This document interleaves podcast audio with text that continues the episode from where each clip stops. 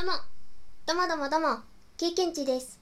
この番組は私経験値がちょうどいい暮らしを模索しながら日々感じたことをしゃべる番組です。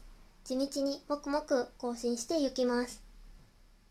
ゴールデンウィークが飛んでいきましたね。ピュッと、ピュッとピュッと。ゴールデンウィーク中はですね、ラジオトーク公式さんのイベントのライブマラソンにチャレンジしておりました。早起き習慣をね作るぞということで毎朝6時からライブ配信をして収録配信の方はねちょっと休んじゃおっかなと思いまして 思い切って休んでおりました。そしてねインプットといいますかアニメを見たり映画を見たり本を読んだりラジオを聞いたりしておりました。あとはねベランダ菜園をガサゴソして土を触ったりとかもねしておりました。そんなこんなでですね、お休みしていた収録配信を再開いたします。ほい。ゴールデンウィーク中のことであったり、まあ、溜まっているネタといいますか、台本？といいますか、そういったことなどなど、しばらくはね、配信していきたいなと思っておりますが、しかし、そのね、ゴールデンウィークとかのそういうもろもろの話に入る前にですね、お返しまで大変お時間をいただいてしまったお便りお返し会をしていきたいと思います。お便りくださった方すみません。そしてありがとうございます。それではですね、早速ご紹介してまいりたいと思います。まずはじめに2通まとめてご紹介したいと思います。とラジオネームアンドロデオ253ふうこさんより。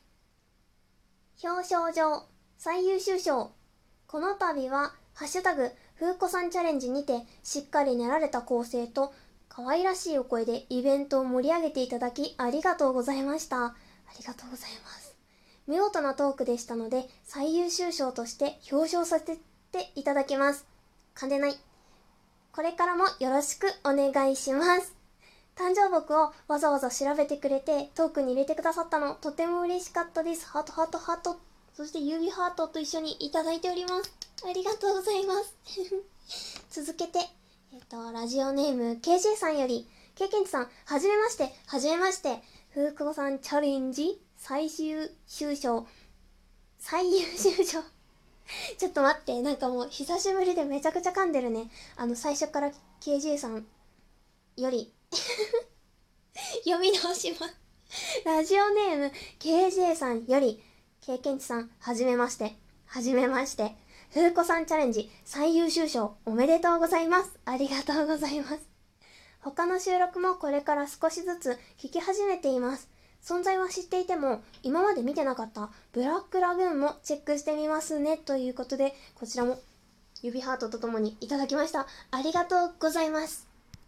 こちらはですね、シャープ103のしゃっくりと蜂が怖いの際にですね、参加させていただいた風子さんチャレンジについて、主催者の風子さんから表彰状を、そしてね、KJ さんからお祝いのお言葉をいただきました。うわーい。いやーね、本当に嬉しかったですね。最優秀賞。収録のね、構成についてね、お褒めいただいて、自分なりにこううんうんと考えたことにねいいねをいただけてやってみてよかったってね心の底から思いました本当にありがとうございますまたね KG さん他の収録も少しずつ聞いてくださったとのことで嬉しみですありがとうございます。そうそうそうそうブラックラグーンね。かっこいいアニメなのでぜひ見ていただければと思います。昨日がね水曜日だったので更新がねされています。かっこいい言葉がねいろいろ出てくる回ですね。うんうんうん。結構好きっていう方がいらっしゃる回だと思っております。ぜひ見てみてください。お便りありがとうございます。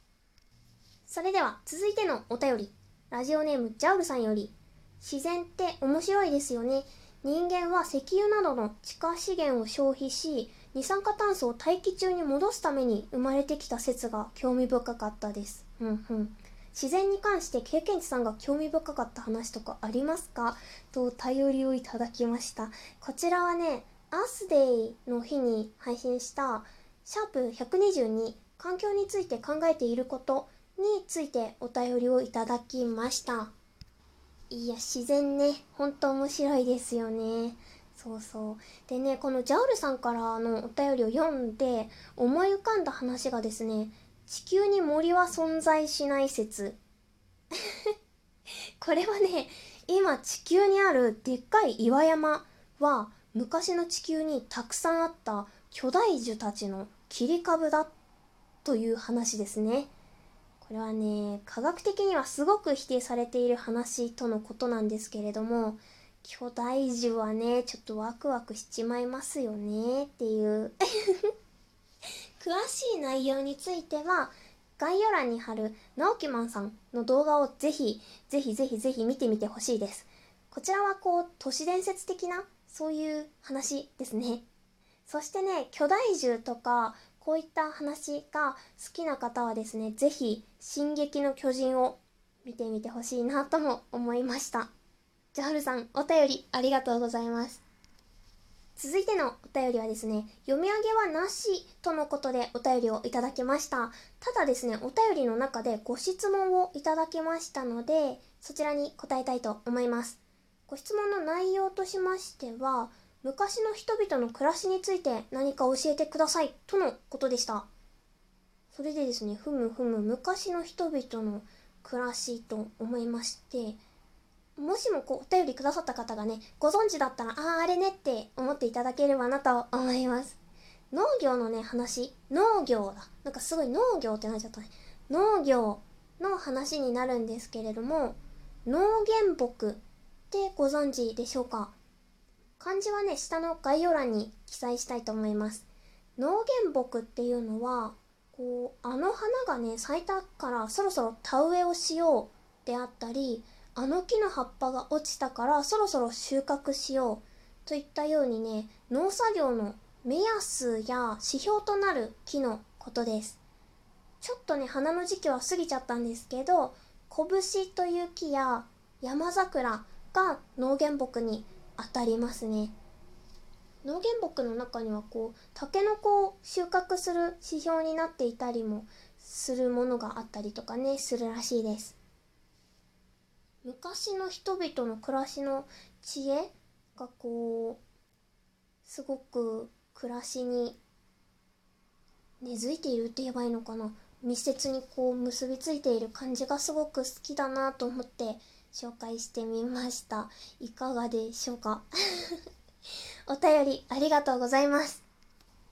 そしてここからはいただいたギフトのご紹介をしたいと思います。ラジオネーム北極熊さんより、お疲れ様です。というメッセージとともにコーヒーのビタをいただきました。ありがとうございます。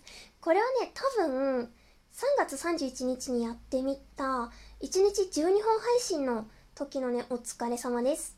かな？と思っております。いやコーヒーしみました。ありがとう。そして続いてはですね、ラジオネームパンさんより元気の玉を4ついただきました。そしてね、パチパチパチパチパチっていうメッセージ付きの元気の玉もいただいております。ありがとうございます。こちらはおそらく2048というゲームをやっていて、その2048が達成できたよっていう報告をした時にね、この拍手とともにいただいたと思います。ありがとうございます。元気のためっつってね、もうむちゃくちゃ元気になりました。ありがとうございます。いただいたお便りとギフトのご紹介は以上です。シャープのね、123でもちょこっと話していたんですけれども、スマホのデータ整理やゴールデンウィークの期間を経てですね、よーし、やったるぞって、ね、今なっております。またね、張り切って更新していきたいと思います。そしてね、やっぱりお便りとギフトとっても励みになります。ありがとうございます。あとね、これは最後に宣伝なんですけれども、Twitter に食べ物やベランダ菜園で育てているものなどなど写真を載せたりしています。よろしければね、覗いてみていただけると嬉しいです。それでは5月13日の経験値ラジオ最後に1種類ご紹介しながら終わりたいと思います。木星化鼠径族の常緑低木。基礎形。それではそれでは終わり。さよなら。プチッ。